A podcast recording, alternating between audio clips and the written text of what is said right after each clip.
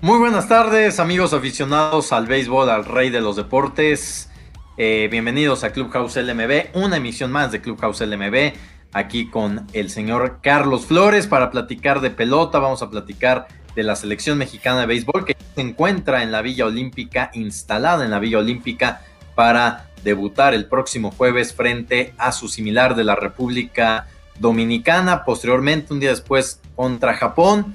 Vamos a hablar de la sorpresiva noticia que dieron ayer en la noche los Toros de Tijuana al anunciar que Omar Vizquel ya no será su manager por lo que resta de la campaña 2021 de la Liga Mexicana de Béisbol. Y por supuesto vamos a platicar de este cierre candente que está teniendo la LMB. Únicamente faltan nueve juegos, tres series para que se le dé el banderazo final a la temporada regular del LMB y realmente las cosas están a tambor batiente. Los clubes están ya muy, muy prendidos de cara a la postemporada. De todo esto y mucho más vamos a platicar este lunes 26 de julio, insisto, a semana y media de que finalice la temporada regular del LMB.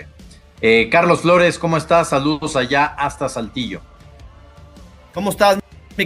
Bienvenidos a una emisión más, un capítulo más de Clubhouse, el programa de la Liga Mexicana de Béisbol, sí, un final de temporada espectacular simple y sencillamente el que estamos teniendo en la Liga Mexicana. Desde hace mucho no teníamos un final tan, tan, tan lleno de tantas interrogantes, tan lleno de pasión. Claro, es una temporada corta, una temporada típica, pero yo creo que está valiendo mucho la pena porque al rojo vivo estarán todos los frentes de la Liga Mexicana en esta semana y a principios de la próxima donde caiga definitivamente el telón de la, de la campaña para dar paso a los playoffs. Así que quédense con nosotros porque hay mucho que platicar. Por supuesto, Carlos, pues si te parece, cantamos eh, Play Ball con la selección mexicana de béisbol, que insisto, ya se encuentra en la Villa Olímpica. Em, eh, el equipo dirigido por Benjamin Hill. 24 peloteros únicamente son los que conforman el roster de la selección mexicana de béisbol que se encuentra instalada en Tokio el próximo jueves a las 10 de la noche, tiempo del centro de México. Tiempo del centro de México, pongan, eh, pónganlo en su agenda, pónganlo en, sus alarmas del teléfono. 10 de la noche, próximo jueves, el primer juego en la historia olímpica mexicana para el béisbol. México frente a República Dominicana, lo cual ya de por sí constituirá un hecho histórico. Y el siguiente día, el viernes, igual a las 10 de la noche, misma hora, México contra Japón. Insisto, 10 de la noche, México contra Japón el próximo viernes. Así que, Carlos, jueves y viernes nos vamos a desvelar viendo a la selección mexicana de béisbol. Claro, hará historia el equipo mexicano, como bien apuntas, Beto, por primera ocasión el béisbol mexicano estará en Juegos Olímpicos y estos dos primeros juegos de la selección ante República Dominicana y ante Japón servirán para saber la siembra de la segunda parte de esta competencia que será relámpago, ¿no? Pero muy importante siempre en cualquier tipo de competencia comenzar con el pie derecho, comenzar ganando.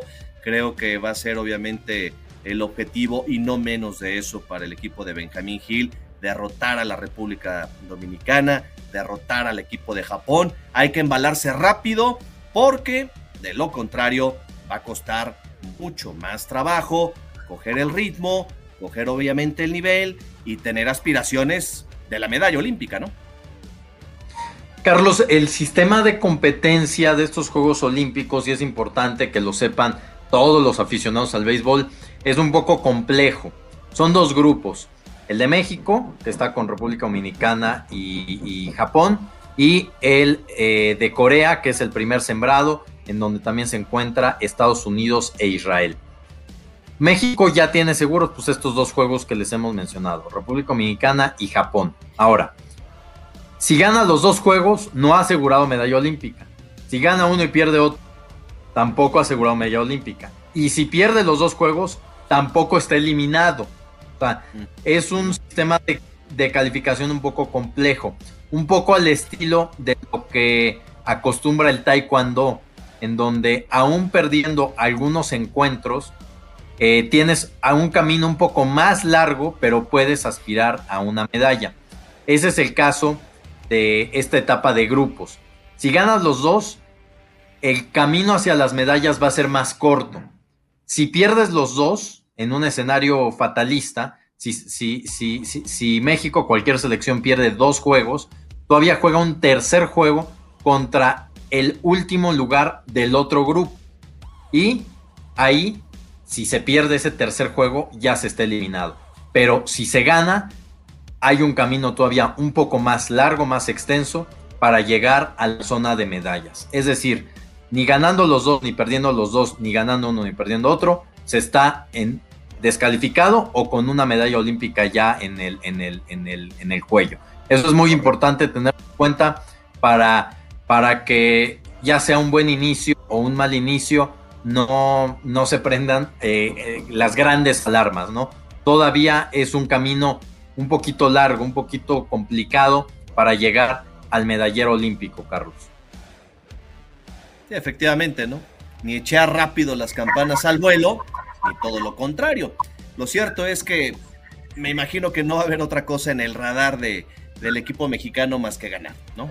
Sacar los triunfos, sacar las victorias, y eso te va a facilitar, obviamente, el camino para el gran objetivo que es ganar una medalla. Y en extra innings, también es importante apuntarlo, aplica la regla de la WBCC. En extra innings se siembran no uno, como en grandes ligas, dos corredores, primeras dos almohadillas. Se siembran dos corredores, uno en primera, otro en segunda, este, para buscar pues un desempate un poco más rápido. Así que bueno, pues estaremos platicando eh, a lo largo de la semana y por supuesto en el próximo Clubhouse eh, LMB del próximo lunes ya con eh, eh, los resultados de Meca Béisbol en esta fase de grupos de su participación histórica en Japón. Carlos, ayer en la noche, después de la barrida que le propinaron los sultanes de Monterrey a los toros de Tijuana, un anuncio que tomó por sorpresa a mucha gente. Omar Vizquel ha dejado ser el manager de los toros de Tijuana. Sí, sexto me parece el sexto manager que, que es cesado esta campaña en la Liga Mexicana. Omar Rojas va a tomar el sitio de Omar Vizquel, que deja a los toros en muy buena posición en el standing de la División del Norte de la Liga Mexicana, en el segundo lugar. Es cierto, Tijuana se metió de pronto en una mala racha, la tiene cualquiera. Fueron barridos en su casa por el conjunto de los sultanes de las Grises. Y cambio que sí, sorprende, ¿no? Porque estamos a nueve juegos para que finalice la temporada, pero por algo la directiva del equipo de los Toros ha tomado esta decisión. Y bueno, Carlos, vamos a platicar de los standings, zona norte, zona sur, cómo se visualizan ahorita los playoffs. En la zona norte parece, parece que los mariachis se encaminan cada vez con más eh, contundencia a la postemporada como primer lugar de la zona norte. Eh, ya le sacan seis juegos a su más cercano perseguidor a falta de nueve encuentros, insisto, eh, que son los Toros de Tijuana. Mariachis primer lugar, Toros de Tijuana segundo a seis. Monclova a siete y medio del primer lugar, Saltillo a ocho y medio. Y después de ahí, de esos cuatro, viene un pelotón muy compacto. Dos Laredos a 14, Laguna a 14 y medio, Aguascalientes a 14 y medio, Monterrey a 15 y Durango a 22. Parece ser que el último y el primer lugar ya están decididos, Carlos. Y aquí habría que dividir la norte, como ya lo hicimos hace 15 días, en dos pelotones. El pelotón más compacto que está del segundo al cuarto lugar, que es Toros de Tijuana, Acereros de Monclova y Zaraperos de Saltillo. Me parece que todavía entre esos tres clubes podría haber eh, movimientos en el standing. Y la parte baja hay cuatro equipos por únicamente dos lugares. Hoy calificarían los tecolotes y los algodoneros. Estarían fuera los rieleros y los sultanes.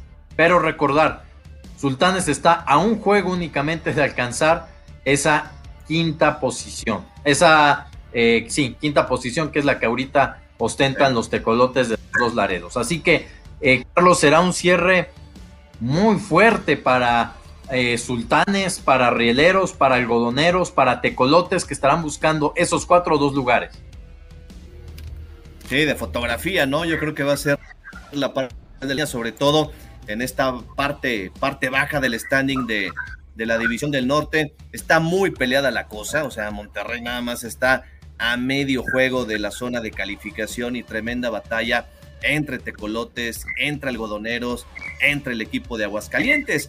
Cuidado con los sultanes porque de pronto han comenzado a embalarse, ya han ganado seis de los últimos diez, tres, obviamente de forma consecutiva, con la barrida que le propinaron a domicilio al equipo de los Toros de Tijuana, ¿no? Y aquí lo interesante será ver las series que tengan esta semana ese grupo, particularmente del norte, ¿no? Buscando dos, dos boletos disponibles para, para la postemporada.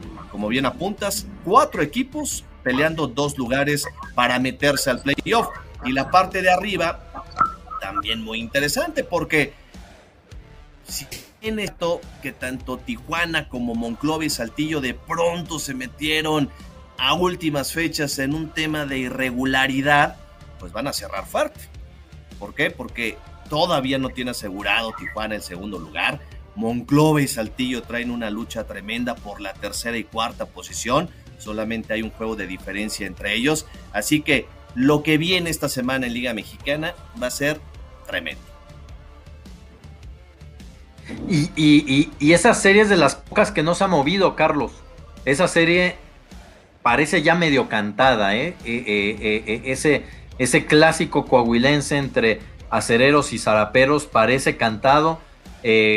seguramente, pues, zaraperos querrá abrir en el madero, los acereros querrán abrir en el horno más grande de México, pero ambos ya buscando localía, ¿no? Porque la cuarta posición ya no asegura localía, entonces hoy Zaraperos visitaría a los acereros en caso de terminar la campaña, pero insisto, Zaraperos está únicamente a un juego de Monclova. Eh, Tijuana todavía incluso es alcanzable, o sea, es, es, bastante alcanzable, tanto por cereros como por toros. Y, y, en la parte de abajo, Carlos, hace 15 días mencionamos que Sultanes estaba, creo que a tres juegos. Hoy nada más está a uno de la zona de calificación.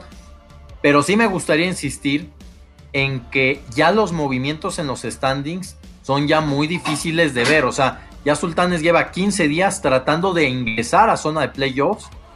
Y aunque esté ya muy cerca, todavía no lo ha logrado. O sea, hoy Sultanes está fuera. Se metió, y, digo, creo que eh, va a ser un, un, impulso anímico tremendo la barrida contra los toros de Tijuana. Pero los sultanes de Monterrey están luchando encarnizadamente porque por ahí se meten en una pequeña mala racha y se, va, se les van a ir los playoffs de las manos. Eh, eh, Rieleros igual. Rieleros tuvo una mala serie frente a los generales de Durango, que en teoría pudo haber sido un rival accesible para escalar posiciones o para al menos asegurar ese sexto o séptimo lugar, eh, e, ese sexto o quinto lugar. Y, los Rieleros tuvieron mala semana y ya no están en zona de calificación.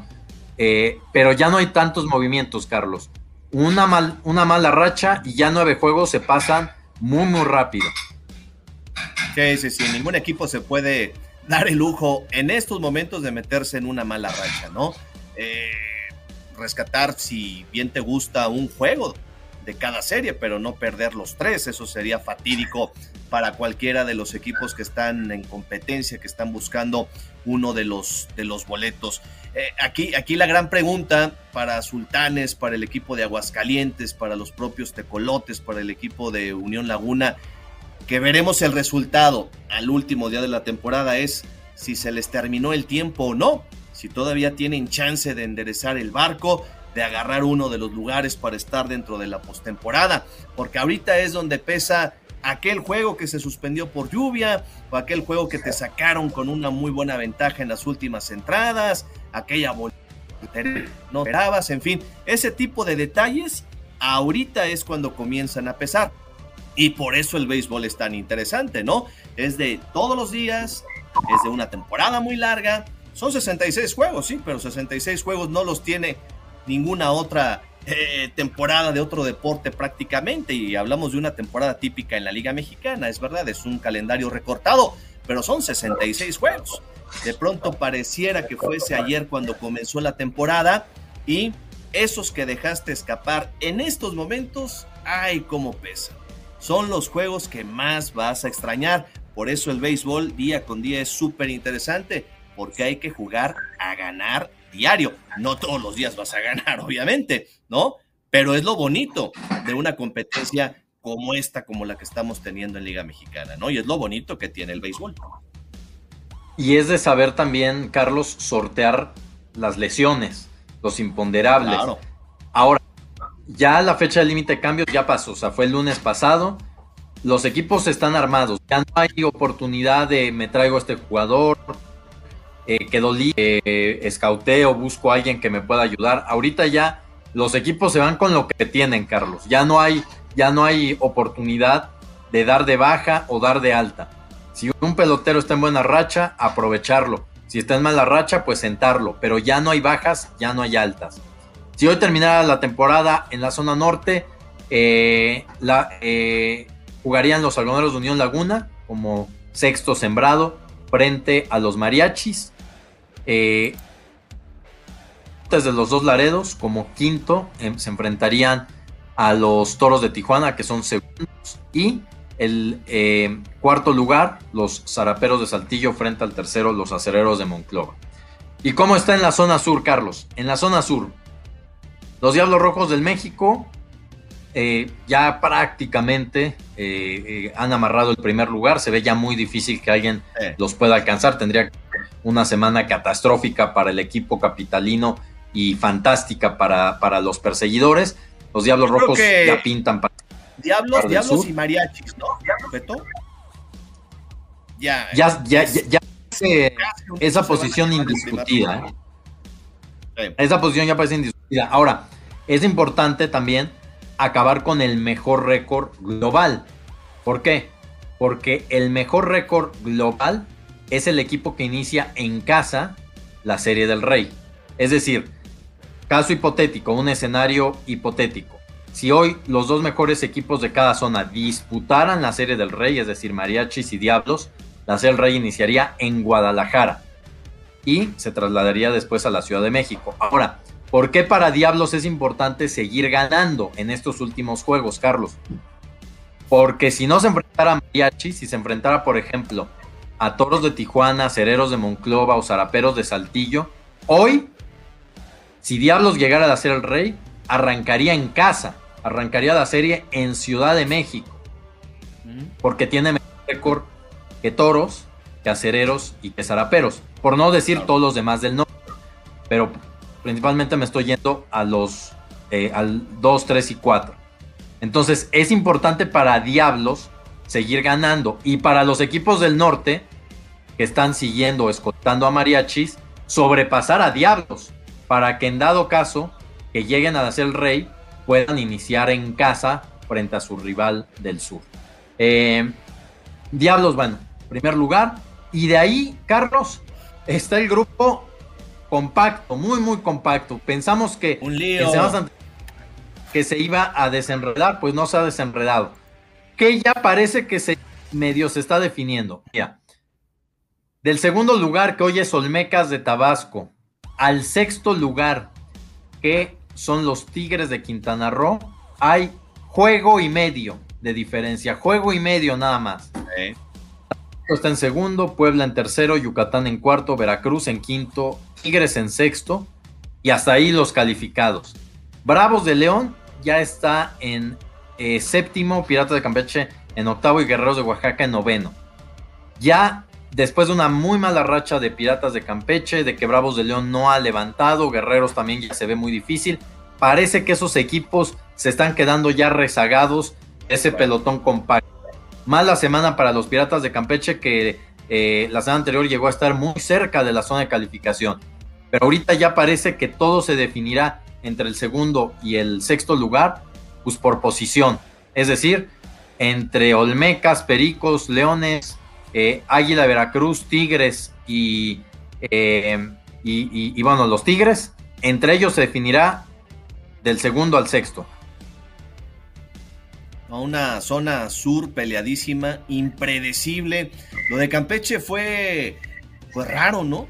De pronto se metieron en una buena racha y de pronto se metieron en una muy mala racha. Seis perdidos de forma consecutiva y prácticamente le han dicho adiós a la postemporada. Ahora, ¿cómo han cambiado las cosas en el sur? Porque la semana pasada, si mal no recuerdo, eran tres los equipos que solamente jugaban pelota arriba de 500 y hoy solamente son tres los que no estarían en el playoff, los que no juegan pelota de 500 para arriba. Cambiaron las cosas. De pronto los equipos, obviamente trenzados en esta gran batalla por los primeros lugares, por la parte media del standing, comenzaron a ganar, a ganar, a ganar, a embalarse y nos arroja esta semana los datos que estamos analizando del standing del sur, ¿no? De la Liga Mexicana. Híjole, ¿qué va a pasar? ¿Quién sabe? ¿Quién se va a quedar con qué posición? Dificilísimo hacer en estos momentos un pronóstico, ¿no? Como bien dices, está enredadísima la lucha, la batalla, los lugares en disputa en la sur de México. Sí, porque se disputan al final localía, Carlos. Este, digo, insisto, todos van, están disputándose del, segundo al sexto eh, un, boleto para llegar como o iniciar la serie en casa, ¿no? Si hoy acabara la temporada, si hoy acaba la temporada, Tigres empezaría visitando a los Diablos Rojos del México en lo que sería, bueno, pues una edición más de la clásica rivalidad de la LMB. El Águila de Veracruz, como eh, quinto lugar, estaría enfrentando al segundo que hoy son los Olmecas de Tabasco, están felices en Tabasco. Están felices en Tabasco, Carlos. Ojo con el pichó de Tabasco, ¿eh? Mucho ojo con el pichó de Tabasco. con los Olmecas. Eso, eso más que aún, ¿no? hicieron la temporada ahí en el Centenario, en su casa. No, de los parques. Es correcto. Es, ah, cómo pesa ese estadio. De por sí en temporada regular, ahora en playoff. Y eh, el tercero, el cuarto, que hoy son los Leones de Yucatán, visitarían el hermano Cerdán para enfrentar a los Pericos de Puebla. Así que bueno, pues los Leones cayeron. Fue mala semana para los melenudos porque habían estado muy consistentes en el segundo lugar y ahora cayeron hasta la cuarta posición. Así que bueno, pues eh, el sur muy, muy candente, muy fuerte. Y si te parece, Carlos, vamos a revisar las próximas series, las series que inician a partir del día de mañana, martes 27 de julio. Los Tigres de Quintana Roo en una eh, serie que también marcará el rumbo de estas posiciones que se están moviendo, de este baile compacto del segundo al sexto en la zona sur, visitarán a los Leones de Yucatán en el Cuculcán. Los Mariachis de Guadalajara visitarán a los Pericos de Puebla. El Águila de Veracruz se enfrentará a los Guerreros de Oaxaca. Los Diablos Rojos de México visitarán la Fortaleza para enfrentar a los Bravos de León. Rieleros de Aguascalientes visita el Estadio Francisco y Madero para enfrentar a los Zaraperos de Saltillo. Una serie en donde Saltillo buscará eh, alcanzar a Cereros, donde Rieleros buscará alcanzar la postemporada. Tecolotes de Dos Laredos se enfrentará a Cereros de Monclova y es el mismo caso, Dos Laredos luchando por su calificación y Acereros luchando por una mejor posición. Toros de Tijuana eh, visitará a los Sultanes de Monterrey, les pagan la visita. Una visita muy difícil, muy incómoda para los Sultanes de Monterrey, sí, los barrieron en Tijuana, pero yo creo que los toros andan, andan, este, pues, eh, con, con mucho orgullo herido y buscarán barrerlos ahora en el Palacio Sultán, una serie definitiva para los sultanes de Monterrey que tienen que ganarla sí o sí. Laguna enfrentará a los generales de Durango y Campeche visitará a los Olmecas de Tabasco. Estas son las series de eh, esta semana que inician a partir, insisto, de mañana. Pues todas tienen un de relevancia, ¿no? De cara a la postemporada. Cada serie tiene algo. Esa de Tijuana contra Sultanes en Monterrey va a ser muy atractiva. Evidentemente traen el orgullo herido los, los, los fronterizos, los toros. Y pues van a ser dirigidos por Omar Rojas. Omar que fue cesado por los sultanes de Monterrey. Omar comenzó dirigiendo a los fantasmas grises. Entonces, una serie con diferentes connotaciones, ¿no? Totalmente, totalmente, Carlos. Si te parece, hacemos un breve repaso a los líderes individuales, no sin antes eh, eh, leer David Belmont, saludos, Ángel Ruiz, eh, fanático de los Olmecas de Tabasco, saludos, Felipe Ramírez, aficionado a los guerreros de Oaxaca, Priego Yoyis, vamos Olmecas, eso es todo. Gallegos Osorio, arriba los Olmecas de Tabasco, hashtag vamos Olmecas. La afición de los Olmecas está haciéndose presente en este Clubhouse LMB. Es una afición, Carlos, eh, muy conocedora, muy exigente también, pero que por sobre todas las cosas ama el béisbol. Eh, muy buena fanaticada la de, la de los Olmecas de Tabasco. Pues ya desde hace tiempo no son protagonistas en la Liga Mexicana. Cuidado con esos Olmecas, ¿eh? Cuidado con esos Olmecas en playoff. Si tienen la localía, si llegan a abrir la postemporada en su casa, en el centenario, híjole, no le cuento la que va a sufrir cualquier rival, ¿eh? Que se meta ahí al llamado paraíso verde en la casa de, los Olmecas. O infierno verde para los, para los contrincantes de los Olmecas, ¿no? infierno verde, auténticamente, sí. sí, sí, sí. Paco Mirón, saludos hasta Veracruz. Lili, de MZ, excelente transmisión. Yo sí le voy, le voy al Zarape, pues el grito de guerra de eh, la nave verde, los zaraperos de Saltillo. Carlos, vamos a, repasar los líderes individuales a tres semanas, a tres series, perdón, semana y media de que acabe la temporada regular del LMB. Vamos a ver ya quién se encamina como, como campeones en sus distintos lideratos individuales. Leo Eras, que no había estado en la conversación a lo largo de la campaña de los mariachis de Guadalajara, es el nuevo líder de bateo, 412 de porcentaje para el niño Leo Eras. Carlos, Leo Eras está tomando un segundo aire eh, bastante especial. Eh, fue un jugador estelar hace 10 años, lo recordamos repartiendo batazos como primero en el orden de los Diablos Rojos del México en el Foro Sol. Posteriormente, bueno, pues tuvo eh, actuación en distintas plazas de la Liga Mexicana. es cierto, tuvo un pequeño descenso en su rendimiento deportivo comparado con lo que vimos en el Foro Sol con los Diablos Rojos. Y ahora Leo Eras está incontenible. Eh, verdaderamente ha sido uno de los grandes bateadores esta campaña de la liga. El niño Leo Eras, sí lo recordamos con Broncos de Reynosa, Diablos Rojos del México, Leones de Yucatán y ahora le ha caído de maravilla jugar ahí en Guadalajara, ¿no? En el Panamericano un parque que es apto para, para los bateadores, pero no ha perdonado un ápice. La campaña para él ahora liderando el departamento de promedio en la Liga Mexicana de Béisbol y no hace mucho todavía, ¿no? Estuvo probando eh, las mieles de sucursales en grandes ligas. Jugó, me parece, clase, alcanzó la clase AA de, del equipo de los Astros de Houston. Qué bueno por él, ¿eh? Qué bueno por él porque es un pelotero muy cumplidor y un primer bate que cualquier su lineup.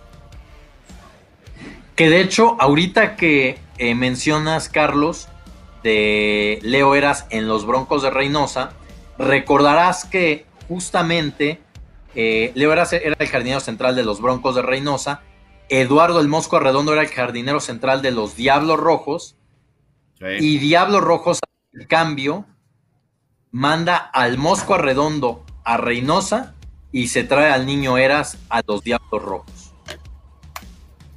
Sí, correcto, así fue. A cubrir la pradera central, sí. Este. Saludos a eh, Rafa Torres, dice arriba los Diablos, Pepe Toño Cortés, arriba los acereros, Jorge Ortega, fanático los toros, eh, Emilio Alamilla, dice, este año es el bueno de mis Olmecas, eh, Jorge Ortega, Leo, Leo, Eras estuvo también con Potros de Tijuana, es cierto, los Potros de Tijuana, ya cuando los el propietario era el ingeniero Belisario Cabrera, ¿no? De esos Potros de Tijuana.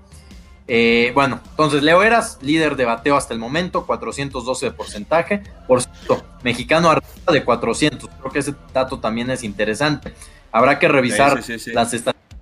Yo recuerdo como último mexicano arriba de 400 a Luis Manuel eh, que tuvo una tremenda campaña con los, con los Pericos de Puebla.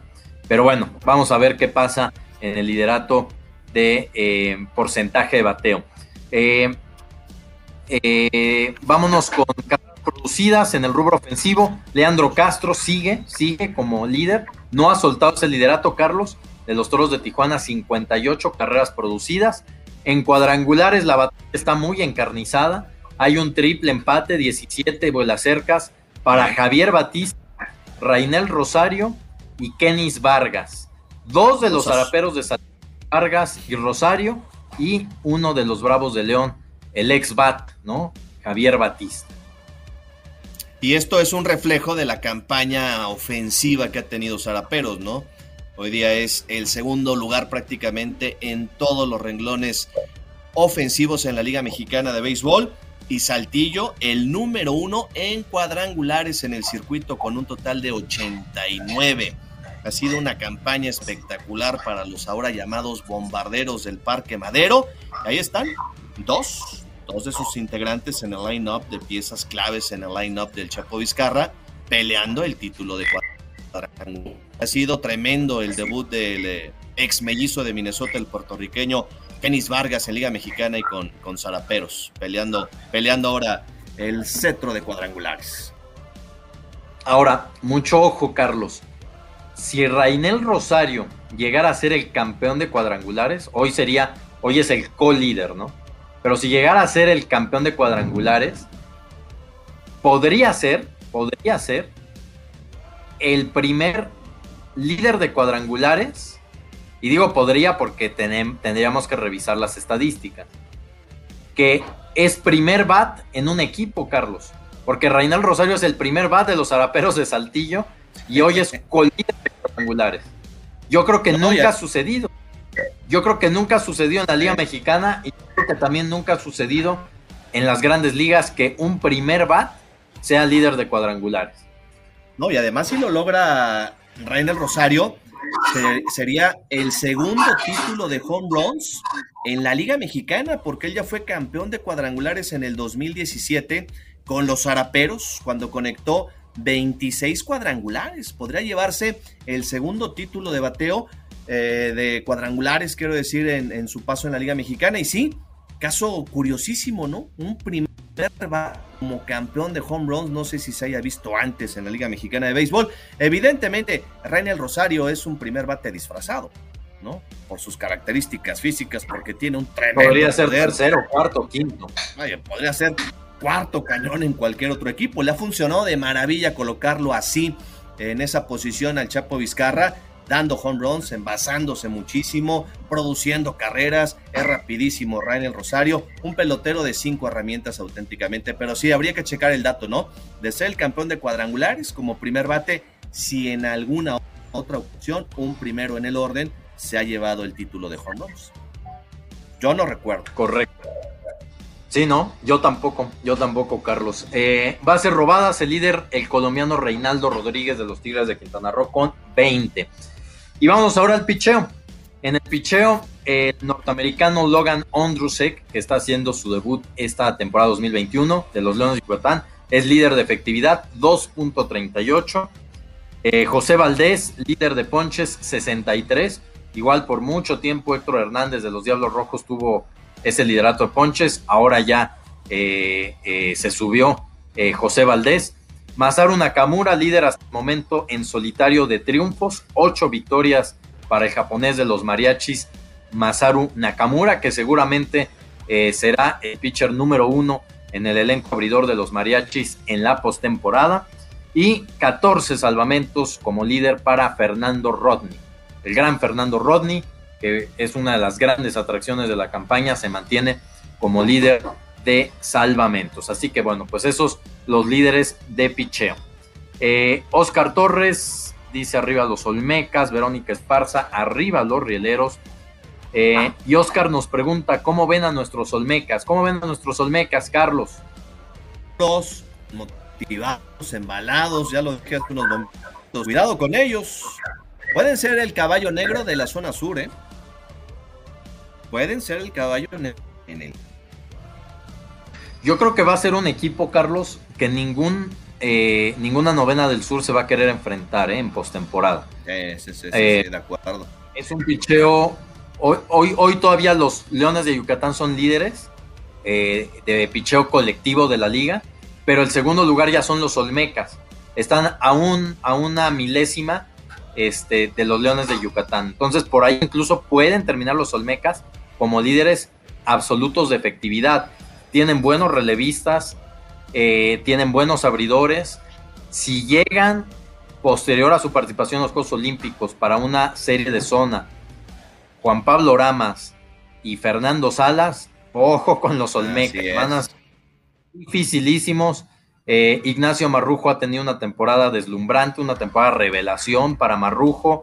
Eh, Luis Escobar, pitcher importado, eh, también está dentro de los líderes de efectividad de la liga. O sea, creo que los Olmecas, tanto pichó abridor como de relevo, van a ser dificilísimos. Entonces, ¿cómo ven a, sus Olmecas? Pues yo creo que hoy son un equipo contendiente que puede pelear por el banderín de la zona sur. Houston dice este año de los Olmecas con un equipo balanceado excelente picheo. Eh, eh, Lili dice recordar que Manny Rodríguez está rompiendo récords de zaraperos. Manny Rodríguez, Carlos, eh, no me dejarás mentir, es un ídolo en los zaraperos de Saltillo. Y, cambia Manny Rodríguez. Peloterazo, el gran consentido de la fanaticada aquí en Saltillo. Cuando Manny decía de retirarse, el número que utiliza tendrá que ser retirado de la organización, indiscutiblemente sí. Ya ocupa muchos de los puestos a nivel ofensivo en el Club Zaraperos de Saltillo, ¿no? Está teniendo una temporada fantástica. Campeón con Zaraperos. El capitán, el capitán verde, sí, de los Zaraperos. Efectivamente, el Mani es el que queda junto con Raúl Sue Carrillo de aquellos bicampeones 2009-2010 de Zaraperos de Saltillo.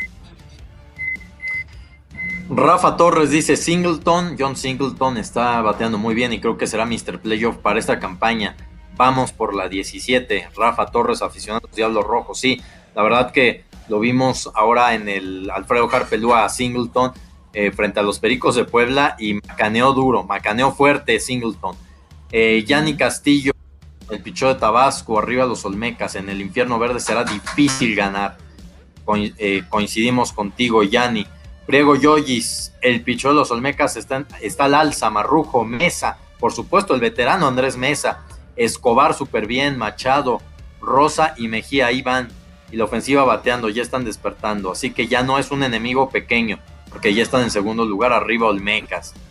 Eh, Paco Mirón, muy difícil, pero no imposible para el Águila estar en playoff. No, Paco, fíjate que no, yo creo que el Águila, como ya lo mencionábamos, va a estar, en postemporada.